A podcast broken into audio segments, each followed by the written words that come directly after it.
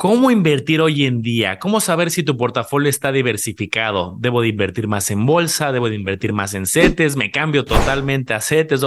¿Cómo saber este tema de la diversificación y el rebalanceo? Campeones, hoy es un gran episodio que si bien puede ser un poco intermedio, es algo que yo considero que todos los inversionistas deberían de saber acerca de diversificación, rebalanceo, cómo saber si estamos concentrados o diversificados o sobre diversificados. ¿Cómo estás, Omar? Manolo, creo que es un excelente momento para hablar de este tema porque hace dos años, hace un año, la bolsa iba de maravilla y todos decían, oye, pues ¿por qué no meto más dinero a la bolsa?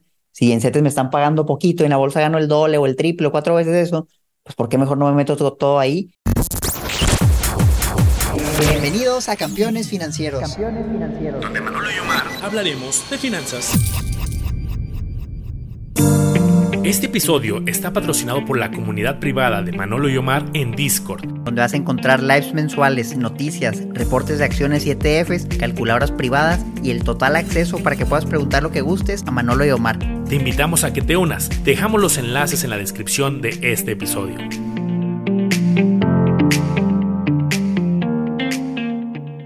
Y luego cambió la cosa. Este año la bolsa, yo creo que a todos, mano, nos ha ido terrible.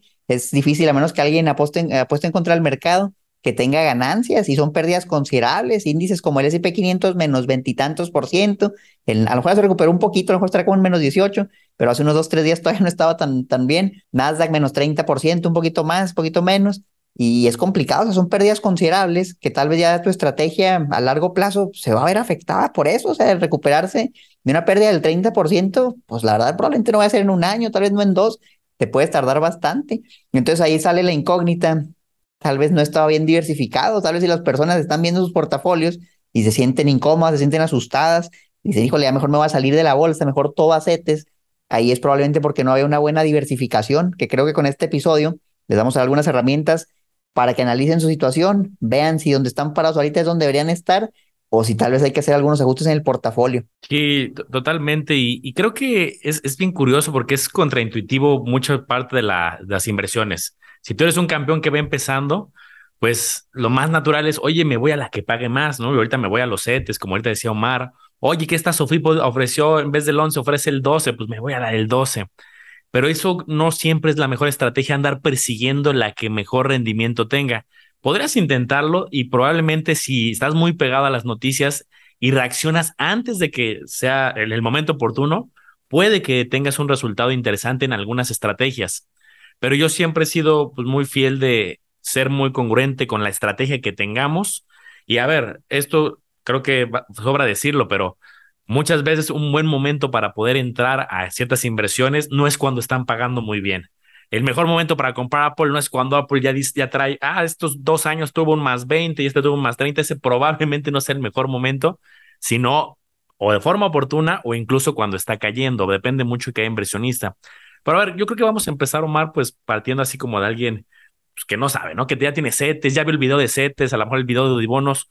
¿Tú por dónde le dirías que sería como el primer paso de eh, cuánto, cómo saber eh, por dónde empezar allá? Fíjate, me encantaría ponerle a este video el portafolio de inversión perfecto, pero lamentablemente ese no va a existir. Para cada uno va a ser diferente. Lo que sí les podemos dar son algunas guías, ¿no? Alguien que va comenzando y todavía no sabe qué es lo que quiere. Yo creo que el primer paso es que sepa qué es lo que quiere, que defina sus objetivos. Oye, este dinero, pues, ¿para qué lo estás invirtiendo? ¿Te lo quieres gastar en, en un mes? ¿Estabas ahorrando algo que tenías ahí y lo vas a ver pronto? ¿O lo vas a usar para 30 años en tu retiro? Dependiendo del plazo, yo creo que es bien importante eso y para qué lo vas a usar, cuánto necesitas, porque con base a eso se pueden hacer proyecciones para ver si con las aportaciones que estás dando a ciertos rendimientos conservadores, después de la inflación, etcétera, puedes llegar a tu objetivo. Si tú ya tienes un objetivo en mente y ya sabes cuánto dinero necesitas, sabes cuánto puedes aportar y sabes que con un rendimiento razonable puedes llegar a esa meta, bueno, pues ahora el reto sería encontrar los instrumentos que te den ese rendimiento. Así me gusta mucho hacer el ejercicio, partir de lo que tú quieres y aterrizarlo a lo que existe. Por ejemplo, si hacemos el ejercicio con alguien y resulta que, oye, pues yo necesito un 7% de rendimiento. Ah, bueno, pues puedo decir, a lo mejor considera los CETES o considera fibras o considera hasta algunas OFIPO, instrumentos que con un riesgo, entre comillas, bajo, te van a dar para tu objetivo. Pero si tú me dices, oye, es que yo necesito el 15% de rendimiento, pues porque con mis aportaciones no me va a dar, necesito ganar bastante, ya está más difícil, a lo mejor ya te diría más vete a renta variable. Entonces creo que depende de lo que tú busques Y dentro de eso, pues obviamente viene de que el horizonte de inversión, pues a cuánto tiempo es y tu tolerancia al riesgo, aunque tengas el mismo objetivo, si tú te asustas cuando cae la bolsa o que compraste un inmueble y de repente es que vale menos, también puede pasar, o compraste un fibre bajo, a lo mejor no ese instrumento no es para ti, o a lo mejor tienes que mentalizarte para que lo sea. Entonces, primer paso, Manolo, yo les diría, ¿qué es lo que buscan? Definan su objetivo, quiero tanto dinero en este tiempo, lo voy a usar, necesito tanta cantidad, y de ahí vamos viendo. ¿Tú qué les dirías? Pero yo partiría por una lógica que tienen una de las inversiones pues, más comunes, que son las Afores. No tanto la Afore, sino lo que está dentro de ellas. La Afore, que administran el dinero de casi 70 millones de mexicanos, pues tiene una responsabilidad súper delicada de, oye, hay que hacer estrategia, no lo podemos invertir en lo que se nos antoja, hay que tener una estructura. Ahí la estructura es muy sencilla. Las personas más jóvenes, que están en sus 20, en sus 30, eh, tienen un poquito más de, inversiones de renta variable, pueden invertir hasta el 60% en bolsa de valores. No todas las Afores lo hacen, pero podrían invertir hasta un 60% en bolsa de valores y lo demás lo podrían distribuir en CETES, en bonos, dibonos. Una persona que esté en sus 40, 50, ya no tienen permitido el 60% en bolsa, ya lo bajan por ahí del, no tengo el dato exacto, pero ponle como 40, 35%. Y una persona que esté en sus 55, 60, ya puede invertir un 20, un 15% en bolsa. Entonces, en ningún momento es un 100% en una o uno es blanco y negro. Es, mira, puedes armar un porcentaje, pero si eres joven, tienes muchos años por delante, tienes tus metas, por ejemplo, esta que es de muy largo plazo, pues puedes tolerar más la volatilidad. Si eres una persona que ya está muy cercana a su retiro y ya tienes a lo mejor 60 años y el dinero ya lo vas a ocupar, pues a lo mejor la bolsa no es el instrumento adecuado. Entonces por ahí empiezo un poco diciendo varias reflexiones. No es exactamente la respuesta de la FORE porque creo que tiene también varias áreas de oportunidad como que luego son muy conservadoras algunas. Pero tengo varias conclusiones. Diversificar no es toda una inversión a otra, esa es una. Dos, dependiendo de factores como tu edad, puedes tomar decisiones de me aventuro un poquito más a bolsa o sabes que me aventuro un poco más a, este, a renta fija, CETES, etcétera. Entonces son, por ejemplo, dos conclusiones para alguien que va empezando. No copiarle el portafolio a alguien porque pues depende de tu edad, de tu necesidad de retirar, como dice Omar, de tus objetivos. Me gusta eso y me recuerda a una regla que he visto que la han modificado un poco, la famosa regla de a 100 réstale tu edad y eso es lo que debes tener en renta variable. Oye, tengo 40, 100 menos 40 da 60, 60% en renta variable. Más o menos por ahí da. Personas más conservadoras, oye, a 80, réstale tu edad y a eso es lo que tienes que tener en renta variable. Tengo 60, 80 menos 60, 20, 20% en renta variable. Y ya ahorita está la otra también, a 120, réstale tu edad. Y ya viendo lo que busques, pues ahí la han ido modificando, ¿no? Pero antes partía de 100 menos tu edad. No necesariamente es el mejor modelo, pero sí, pues justamente eso te dice. Tienes que estar diversificado, no le puedes poner todo a un solo lugar por más seguro que sea, no puedes tener tú en una SOFIPO, en CETES, en un banco, o a lo mejor no vienes raíces en la bolsa. Entonces quisiera hablar, Manolo, sobre qué porcentaje se le puede recomendar a alguien dependiendo de lo que busque. Y yo aquí debo confesar que yo he ido cambiando los porcentajes que invierto dependiendo de cómo veo en general el panorama. Te pongo un ejemplo, 2019, 2020, 2021, yo estaba mayormente cargado en la bolsa porque veía una subida exagerada hasta que llegué a un punto donde yo hacía una evaluación de una empresa, más que nada estaba en acciones, y se me hacía extremadamente cara y analizaba una y otra y otra y no encontraba oportunidades. Y dije, oye, pues a lo mejor lo que tengo tampoco es una oportunidad ya. Y vi los precios y ya se me hacía también muy alto. Entonces empecé a liquidar algunas posiciones poco a poco. Veía algo malo venir, pero no sabía cuándo. Yo me salí como desde octubre, no me salí en mero diciembre, pero igual me salí en su mayoría. Y ese dinero lo fui ubicando desde mediados del 2021 a bienes raíces porque veía bajas tasas de interés, entre comillas, veía buenas oportunidades aquí en la zona donde vivo Dije, bueno, pues voy a arriesgarme, a lo mejor ese capital que hay en la bolsa ya no lo siento tan, tan, cómodo, lo muevo un poquito y aprovecho que ahorita hay buena oportunidad aquí. Y eso va mucho de la mano con lo que decías al principio. El mejor momento para invertir en los activos pues, es cuando están baratos. Entonces, pues ya la bolsa a mí no se me hacía barata, se me hacía más complicado. A lo mejor ya no aportaba lo mismo, aportaba un poquito menos, o a lo mejor ya no aportaba nada antes de vender, a lo mejor empezaba a vender. Entonces, ahorita estoy en la fase contraria. Veo, por ejemplo, que las tasas de interés suben mucho.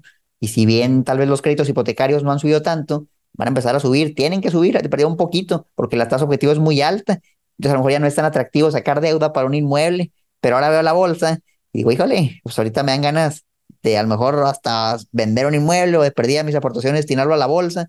Es, yo sí me enfoco más en el sector que le veo potencial, pero no ando de que, oye, voy a vender todo y de aquí para allá, de aquí para allá. O sea, si le veo buena oportunidad a algo, por ejemplo, el inmueble, si ya lo compré, está en buenas condiciones, a lo mejor nomás lo conservo y si veo en la bolsa mientras tenga flujo, lo voy a seguir inyectando. Me gusta, siento que me ha funcionado bien. Yo sé que estadísticamente no es lo mejor, pero pues ahorita sí lo estoy, lo estoy haciendo. Sí, yo, creo que es muy válido o sea, tomar decisiones oportunas. ¿Sabes qué? Creo que es momento de cargarme más a una. También se vale. O sea, creo que quedarte estático no siempre es lo mejor, aunque también hay, hay, un, hay teoría que dice, oye, pues, ármate un modelo, portafolio, sé constante y también se acabó. Puede ser muy sencillo, pero si tú tienes el conocimiento, te gusta anticiparte, si lo haces bien ejecutado, yo creo que, pues como seguramente te pasó, Omar, una salida oportuna y a lo mejor una, una entrada oportuna. Ahorita me gustaría enseñar dos, eh, dos cosas eh, en pantalla. Y por cierto, para los que nos escuchan a través de audio, es importante que sepas que en Spotify también ya puedes ver el video, aunque siempre somos muy descriptivos para también que lo escuches. Les pongo el, cómo se ve al día de hoy. Estamos justamente grabando en los primeros días de octubre. ¿Y cómo se ve el gráfico del Standard Poor's 500? Pues si bien alguien abre una noticia, ahorita vas a ver, oye, se cayó la, bolsa en Estados Unidos, oye, llevas un rendimiento, una minusvalía, rendimientos negativos, volatilidad, pero lo que decía Omar es bien importante, estoy viendo el gráfico y sí, comparando de diciembre hasta ahorita, eh, sí, sí ha habido una caída fuerte. Pero a ver, si te gustaba comprar, voy a decir nombres aleatorios, no por alguna razón, si te gustaba comprar eh, Apple, si te gustaba comprar eh, Tesla, si te gustaba comprar Visa, PayPal, Procter Gamble, no sé, alguna empresa, la gente estaba bien emocionada comprándola cuando estaba en los momentos más altos y ahí nadie decía nada decía, oye, es que es fabuloso, es el mejor momento para comprar, quiero comprar. Pero pues fíjense, de comprarlo antes a comprar ahorita con un 20, 30% abajo, la gran incógnita siempre está, oye, ¿qué tal si sigue bajando? Pero yo, Omar, fíjate que he conocido a muchos inversionistas y Muchos dicen, me voy a esperar a que baje un poquito más. Quien tiene métodos avanzados, fabuloso, hazlo. Si tú tienes el método que, crees que te va a servir para el momento de entrar, justo está perfecto. Pero la gran mayoría de inversionistas dice, pues no sé cuál es el momento ideal, me espero. Pues prácticamente es bien difícil para un inversionista, sobre todo que va empezando, saber si el punto ideal es justo ahorita o baja tantito más. Puedes ir entrando paulatinamente. Y lo que decíamos, de entrar 30% más caro que todo el mundo estaba entrando en ese momento, ahorita un 20%, 25% más barato, pues bajo esa circunstancia, pues creo que ahí hay una oportunidad. Y segundo, otra cosa que quería enseñar, ahorita también para abrir ahí en debate, porque tenía este, esta laminita a la mano. Aquí estamos viendo, por ejemplo, el portafolio, la distribución de portafolio de eh, Warren Buffett, de Berkshire Hathaway, que es pues, un inversionista muy icónico y pues muy conocido. Si bien lo que decía Omar es bien acertado porque incluso inversionistas de talla, pues, que de los hombres más ricos del mundo, también van modificando su sector, van modificando de acuerdo al apetito que le ven.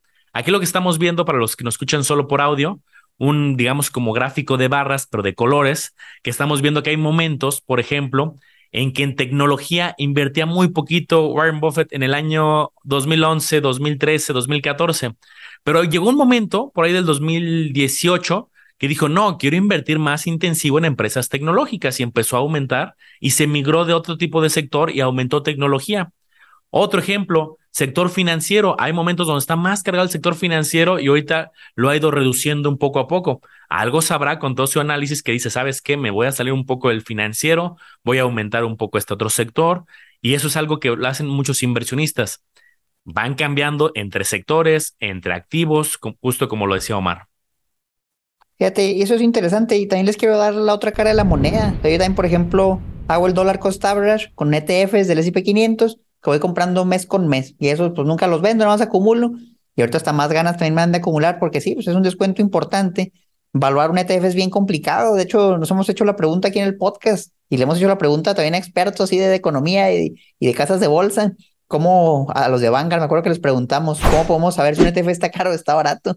Y, pues la verdad la respuesta fue muy ambigua porque es, muy complicado. A lo mejor ves algunas métricas que si el price to earnings, el price to sell de algunos ETFs, lo comparas con el promedio del mercado, algo así, pero es, difícil, la verdad es difícil. Entonces, pues nunca vamos a ver cuándo es la mejor oportunidad. Por eso ahí sí mejor prefiero promediar y, y listo. Ya en casos específicos, es una sola empresa, una evaluación, pues ahí sí la puedes hacer y ya es diferente, pero en ETF sí, sí es más fácil promediar entonces, por ejemplo, para el retiro, eso es lo que hago. Bueno, lo acumulo ETFs del S&P 500, tengo parte de renta fija, pues que lo tengo aparte, y, ahí lo voy balanceando poco a poco. Es como mi plan B, por si lo que estoy haciendo falla, que eso también puede pasar, o sea, es mucho más arriesgado.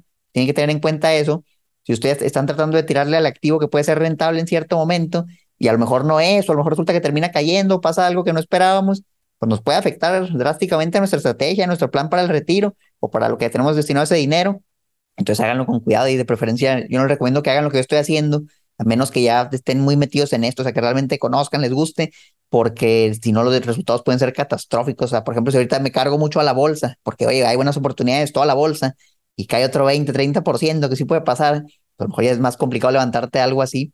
Y de hecho algo así me pasó, Manolo, porque sí vendí en octubre, pero desde enero he estado recomprando y pues la verdad parte de la bajada igual me la estoy comiendo, no en la misma medida, pero sí, sí tiene una bajada ya considerable porque sigo promediando. Y ni modo, pues así es, sigues avanzando, sigues avanzando, compras, compras.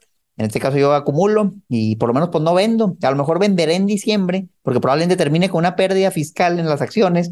Las voy a vender para reducir mi carga fiscal. A lo mejor las recompro en enero y listo, meramente por temas fiscales. Yo creo que hay muchas estrategias que podemos hacer para rebalancear nuestro portafolio o a lo mejor ya de plano digo, pues este activo ya, ya no le veo futuro, ya ni modo, tomo la pérdida, la deduzco y compro otra cosa.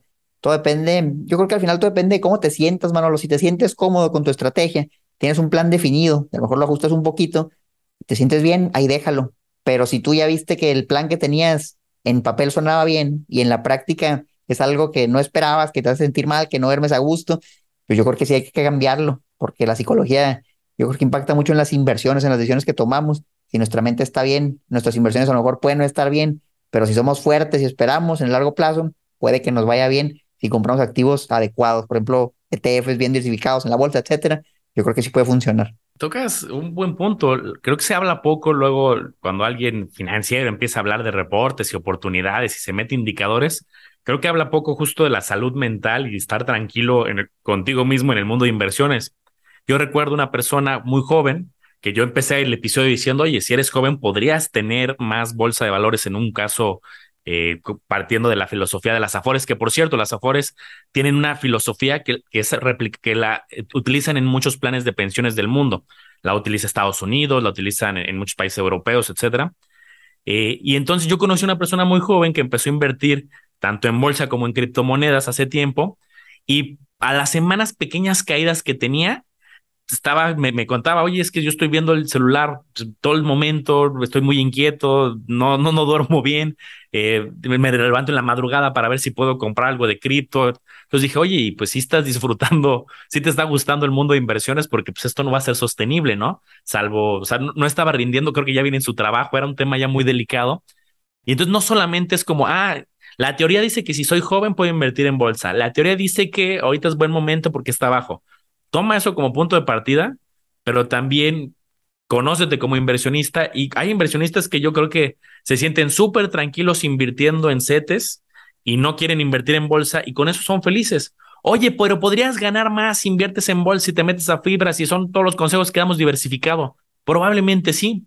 Pero alguien podría decir, a ver, yo prefiero, en vez de tener, aspirar a 5 millones en mi retiro, quiero, prefiero tener 4 pero estar tranquilo y ese millón extra, obviamente todos queremos más lana, pero estar tranquilo y tener paz y salud mental, que luego se puede reflejar en enfermedades, otras cosas, yo creo que también es muy válido. Sí, yo creo que se vale. O sea, yo sí le diría a alguien, si me dice, Mario, le tengo pavor al riesgo, yo no quiero perder absolutamente ni un centavo, yo ya quiero vivir estable, ya con esto a lo mejor me quiero retirar. Yo le diría, bueno, pues si no quieres problema, mete todos estos y ya no batallas, a lo mejor no va a ser lo ideal, pero probablemente el riesgo sea muy bajito, o sea, difícilmente vas a perder algo ahí y lo que sí a lo mejor no le diría a alguien es alguien que me diga, no, yo me quiero jugar todo, nada. Y pues no le diría, a lo mejor vete a, futuros, opciones. Pues puede ser muy arriesgado, digo, a menos si estás empezando está bien, pero como estrategia patrimonial a largo plazo, pues la verdad eso no creo que funcione. Entonces sí, yo sí pondría ciertos límites que la renta fija no le hagan el feo. O sea, aunque la tasa de CT sea bajita, que siempre la consideren. O sea, yo siento que es un instrumento que todos debemos tener en mayor o menor medida. Ahorita es atractivo, ahorita es fácil decirle, oye, te pagan el 11%, pues la verdad ya está para que te vas a otro lado pero cuando te pague el 5% al año, a lo mejor ya no va a ser tan atractivo. Y aún así yo creo que yo lo seguiría usando, o sea, sirve para cosas que a lo mejor usar en el corto plazo, para dinero que no te puedes arriesgar perder en otro lado, que si vas a pagar, no sé, la colegiatura de tus hijos o un viaje que vas a hacer, pues ponlo ahí, o sea, ponlo ahí que genere algo, está bien. Sí, sí, sí, sin duda. Ahorita me recordaste un clip que anda ahí viral por internet de una persona que no me acuerdo bien su, su, vida porque es un clip muy rápido, pero tal cual se va con todos sus ahorros de su vida y se va a un casino y el clásico, todo al rojo, ¿no? Pues imagínate, ahí fue un tema de segundos, ¿no? De vivir una emoción de segundos y el video, según lo que aparece, pone una pila de fichas gigante y, y sí gana, en teoría, y todos ahí empiezan a brincar y mucha felicidad, pero también hay historias contrarias, alguien que llega con muchísimos ahorros. Sé que no es lo mismo un casino que las inversiones, aquí hay más sustento, teoría y muchas cosas, ahí es un tema de azar, con más directamente el azar, pero que es creo que muy sabio al final, pues no se trata de eso, ¿no? De jugártelo todo en un volado y órale, todo a una sola acción. Como dato ahorita curioso, ahorita que hablamos de estrategias, eh, justo acabo de grabar un video para el canal de un inversionista que fue el que predijo la crisis del 2008, Michael Burry, y me puse a analizar su portafolio y fue algo bien curioso de que él sí tenía un portafolio diversificado.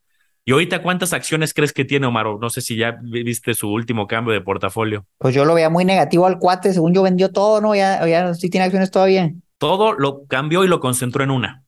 Vale. Tener varias, él dice, a ver, tengo mi teoría de que va a pasar esto y esto en la economía y todo lo metió a una empresa de salud mental y prisiones privadas. Dijo yo, dijo yo veo que, que va a haber crisis financiera y que eso puede causar estrés, por lo tanto se van a necesitar los, este, los temas de salud mental y tema también va a haber tema delictivo. Entonces todo va a esta empresa. Es lo como lo tiene de acuerdo a sus últimos reportes hacia las autoridades. Entonces miren, a lo mejor él ya tienes la vida hecha porque le fue muy bien, tiene su fondo, hizo cosas en el pasado, y a lo mejor si se equivoca, pues tiene la vida hecha.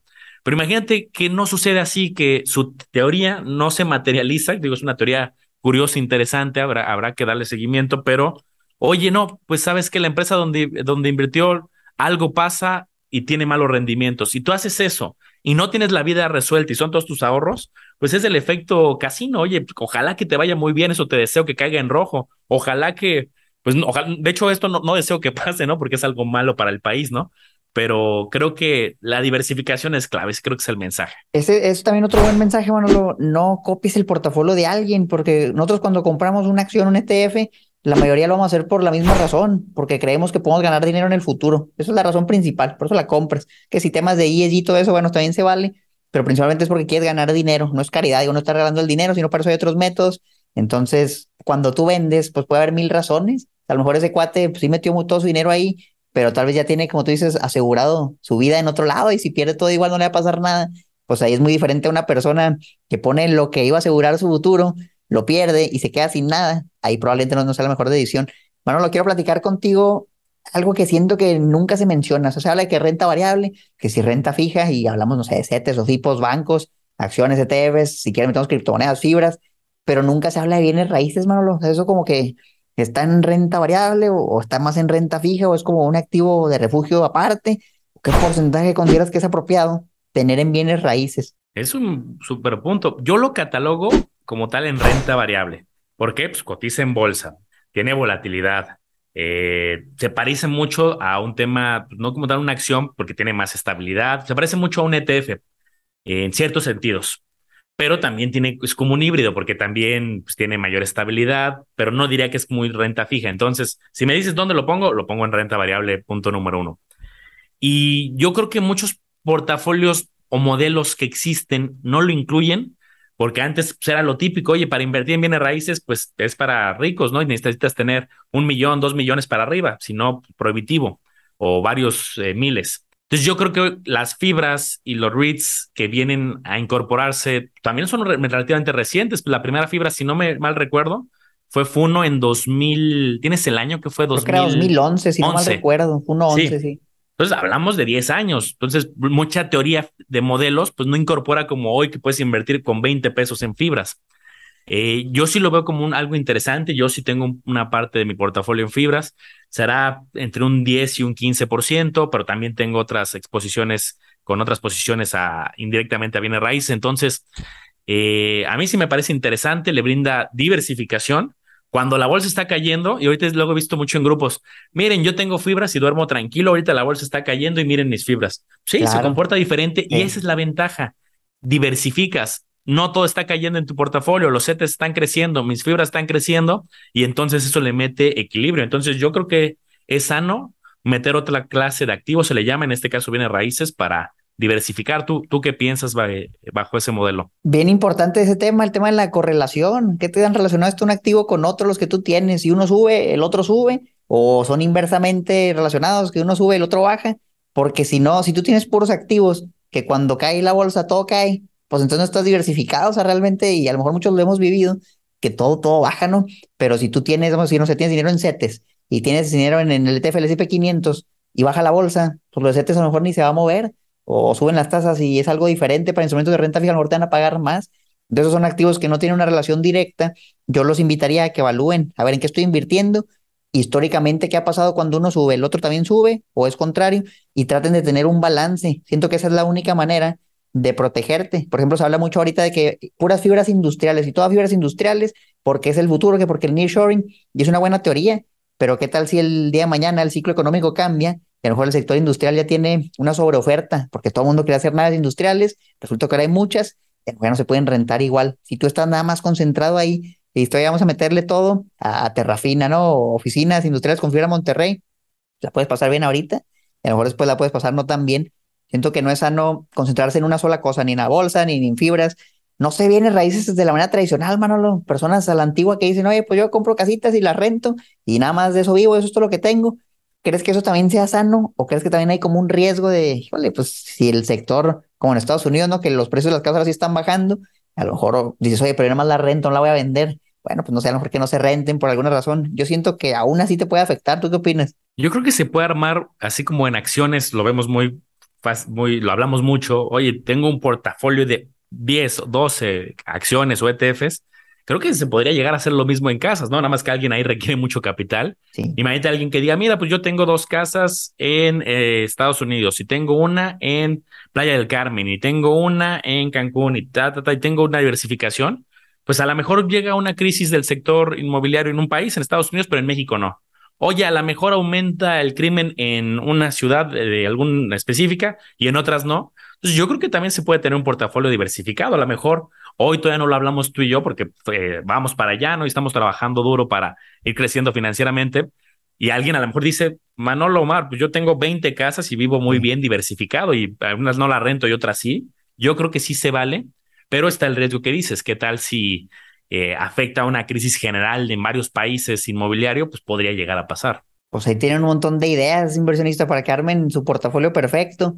Mm, del tema del rebalanceo, Manolo, quisiera hablar un poquito de eso si ya la persona hizo su análisis, vio su portafolio y se dio cuenta que realmente lo que tiene no es lo que necesita, dice, híjole, pues venderé lo que tengo a lo mejor en la bolsa porque me siento preocupado de que la bolsa está cayendo. Y estas son preguntas que me llegan a diario y te aseguro que a ti también. Oye, yo estaba ahorrando en un ETF del S&P 500 para mi retiro a 30 años, pero estoy bien preocupado porque la bolsa está cayendo, ya tengo pérdidas considerables o perdí la ganancia de varios años antes, mejor las venderé y miré a otro lado. ¿Qué le responderías a esas personas? Yo lo que siempre he tratado es de tener rangos de inversión y, así lo digo, rangos. Por ejemplo, en este momento en mi vida me siento, eh, me gusta y me siento cómodo con un poquito más de bolsa que de renta fija, pero equilibrado. Quitando ahorita, este, asumiendo que viene raíces, las fibras caen en renta variable. Entonces, oye, un porcentaje, a lo mejor 60% renta variable, 40% renta fija, yo con eso a lo mejor duermo tranquilo. ¿Qué pasa cuando la bolsa baja? Pues mi porcentaje se empieza a desinflar y se hace más grande el de renta fija, porque esa va creciendo y ahorita se desinfla la bolsa. Entonces le echo, fíjate, contraintuitivo, le echo ganas a la que se está desinflando, que muchos se salen. Yo digo, no, es buen momento para seguir promediando y trato de subirla un poquito. Entonces yo siempre trato que traer un porcentaje. Es bien difícil en la práctica tener un 60-40, un 50-50 exacto, el porcentaje que te pongas. Yo creo que lo más sano es, me pongo porcentaje, pero con rangos. Me siento cómodo entre un 50% y un 70% en, en renta variable. Y pues, con ese rango me muevo. Y en renta fija, pues lo contrario. Me siento cómodo entre un 30 y un 50%. Y entonces así no ando estresado de, ay, ya, se me movió a 61.24 y, y con eso estoy mucho más tranquilo. Esa es una, una posibilidad. No sé si tú lo haces de alguna manera diferente. Pues fíjate que es curioso porque a pesar de que nuestra estrategia fue distinta, al final la distribución es, similar. Yo también estoy más cargado a renta variable que a renta fija, pero más en la parte de inmuebles, que sí, yo también lo veo como renta variable, que si hay plusvalía, que si hay renta o que si te ahorras renta, etcétera. Entonces, es curioso. Yo también invierto en el activo que veo más castigado, pero mayormente en renta variable. Mi renta fija, a pesar de que las tasas son muy altas, pues no tengo tanto dinero ahí como, como debería tener, ahora debería tener más y aunque las tasas suban, tal vez ahí la cambio. Por ejemplo, si veo el bono al 11, 12%, pues a lo mejor si no me va a aguantar, no le voy a amarrar uno. porque es algo, algo espectacular. O sea, que la verdad, quién sabe, no sé si históricamente haya pasado en temas de inflación normal, yo creo que no. Y, pues a lo mejor pueden ser de las primeras oportunidades. Según yo, las tasas están en lo máximo que han estado en mucho tiempo, si no contamos periodos de, de y todo eso, con inflaciones exageradas. Sí, está interesante. Los bonos a tasa fija, ¿hay ahí alguna oportunidad comparada con, con otras, este, otros periodos en cuanto al nivel? Algo, Mark, que también me gustaría a ti preguntarte, y lo comentábamos ahorita en la antesala, es el tema de la sobrediversificación. Eh, ¿Tú hay qué opinas? O sea, alguien que diga, ok, ya leí la teoría, tengo que diversificar, entonces voy a comprar 50 ETFs. Y hay fibras, perfecto, dame una fibra, dame todas las fibras, las hoteleras, las industriales, centros comerciales, oficinas, etcétera. Y también empieza a hacer lo mismo con muchos activos, criptomonedas, va, compro 30 diferentes tipos de, cripto. ¿Qué, qué opinas? ¿Hay algún límite? ¿No está mal? Okay, ¿Qué opinas? Gente que sí me ha tocado ver portafolios que ponen en Facebook, que tienen 30 acciones, y digo, pues ¿cómo le hacen? O sea, yo realmente tengo menos de 10 y a veces me vuelvo loco con ellas. Es, imposible darle seguimiento a tanto. Yo creo que hay más que el número de, de, acciones diferentes, ¿no? ETFs diferentes, es qué tan concentrados están en lo mismo. Por ejemplo, yo tengo muchas acciones tecnológicas y a veces me dicen, oye, Mara, pues es que tú no estás diversificando bien porque la mayoría de tu portafolio está en lo tecnológico pero yo así lo quiero y soy consciente de eso. Diferente a alguien que a lo mejor compra 30 acciones, pero puras tecnológicas, y pues realmente eso no le va a servir de mucho el día que haya un crash en, el sector tecnológico. Entonces yo les diría, evalúen qué tan diversificados realmente están, no por el número de activos que tienen, sino por los sectores, por los países, por la geografía, etcétera. Todo eso te va a servir. De preferencia busquen activos que tengan relaciones diferentes en diferentes países. Por ejemplo, si tengo activos en Estados Unidos, y le va mal a Estados Unidos, que no le vaya mal lo que tengo en México, porque si no se van a afectar también. O tengo el mismo sector aquí en Estados Unidos y en China, pero si al sector de manera global le va mal, a ti también te va a ir mal. Siempre fíjense en eso y vean cómo, pues vean datos históricos, o sea, relacionado ahí, por ejemplo, los fibras, ahorita decíamos, se mantienen bastante estables, se mantienen bastante bien, y pues la bolsa no, entonces ya podemos decir, ¿sabes qué? Tal vez los bienes raíces, tal vez los fibras, es una buena manera de diversificar. Si la bolsa está cayendo, a ti te protege. Oye, pues la renta fija y vas comparando yo creo que la sobrediversificación puede ser un problema porque te puede consumir mucho tiempo de entrada y el tiempo es bien valioso porque es tiempo que no estás usando o para estar feliz, estar con tu familia, para generar ingresos, para trabajar, para poner un negocio, para invertir en otras cosas. Al final el tiempo termina siendo dinero y es dinero que estás tirando a la basura por administrar un portafolio de 50 acciones, ¿no? a lo mejor todo el día están viendo tus acciones y aún a lo mejor le pusiste el punto 001% de tu portafolio. Yo lo que sí he visto, Manolo, es que ya cuando inviertes bien poquito de tu portafolio en algo, pues ¿para qué lo tienes? Yo digo, mejor quítalo, porque va a ser irrelevante el resultado. Por ejemplo, si le pongo el punto 1% de inversión a una acción y la acción se duplica, digo, oye, pues ahora es el punto 2, ¿no? Por hacerlo sencillo, pues realmente eso no, no te va a cambiar la vida. Yo trato de perder a tener 1 o 2% en algo, a lo mejor punto 5 si son montos grandes, pero ya menos de eso, siento que el tiempo que le digo no vale la pena. ¿Qué opinas tú de eso? Sí, y yo creo que a veces eh, coincido, con lo, tuyo para no repetir aparte del, tiempo complicado, la diversificación tiene una característica. La diversificación te va a dar dos cosas. Estabilidad es una, va a evitar caídas muy fuertes, aunque también va a limitar un poco el potencial hacia arriba. Porque alguien puede decir, ah, yo soy mejor que tú porque yo invertí en una sola acción o en dos, o en esta cripto y me fue fabuloso. Difícilmente en un ETF súper diversificado vamos a ver, ah, en los últimos 10 años trae un 50% promedio anual. Es difícil. Cuando diversificas mucho, lo que haces es metes estabilidad tanto para arriba como para abajo. Sacrificas lo bueno, pero evitas un poco lo malo. Déjame darte un ejemplo concreto. Un ETF muy famoso es el que se llama VT, el Total World Stock, que tiene, aquí quise sacar el dato actualizado, estamos hablando de eh, 9.461 acciones. Con tener un solo ETF, este, el VT, VT, tienes más de 9.000 empresas, es una diversificación bárbara. Pero si vamos a ver su rendimiento promedio anual de los últimos 10 años, es del 7.55 aprox. Es un rendimiento pues, muy promedio, bastante bien. O sea, sí puede tener caídas y las tiene, y también tiene años muy buenos, pero es un rendimiento, digamos, mediana tabla.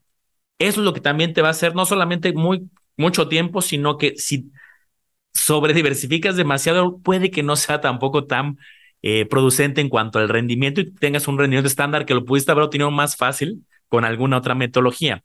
Entonces, yo coincido, Mar, no es una cantidad número, indicada, es el tiempo que tienes, como bien mencionabas, Y este, aquí quieres tener exposición también como, como apuntabas, oye, quiero tener la tecnología. Y a lo mejor alguien dice, no, yo quiero tecnología, a mí me gusta la tecnología, me gusta el salud, el sector salud, y habrá otros sectores o subsectores que me gustan y voy ganando exposición a los que yo quiera, ¿no? Ese sería como el tema, ser cuidadosos, diversificar, pero ya sabes, ya te demostré con un ETF qué pasaría si sobrediversificas. Bueno, campeones, pues ahí tienen muchas ideas para que las apliquen en sus inversiones, en sus portafolios y armen ahora sí el portafolio perfecto, pero hecho a su medida, hecho por ustedes. Pueden escuchar sugerencias también. Oye, pues se vale, ve con un asesor financiero y a ver qué te dice y chécalo, compáralo. A veces, pues, oye, estos fondos están muy caros, pero tal vez lo reemplazas con ETFs que hacen lo mismo y ya tuviste la, ayuda de un profesional. Pues pueden intentar si quieren, si lo quieren armar ustedes. Tenemos aquí, ¿qué cuántos episodios serán, Manolo? Entre lo que tenemos aquí, los canales de Manolo, mi canal, yo creo que ya tenemos fácil más de 500 videos en total todo es gratis, puedes ir a verlo y armarlo poco a poco, paso a paso, tú mismo. Yo creo que nadie va a administrar mejor dinero que tú, campeón. Entonces, aprovecha.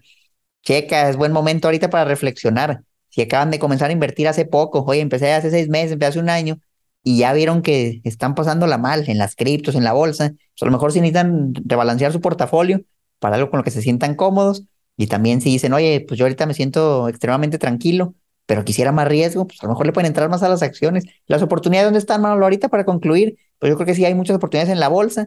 Veo más difícil ahorita el tema de bienes raíces, veo oportunidades en criptos para los que les gustan, pero con montos bajos.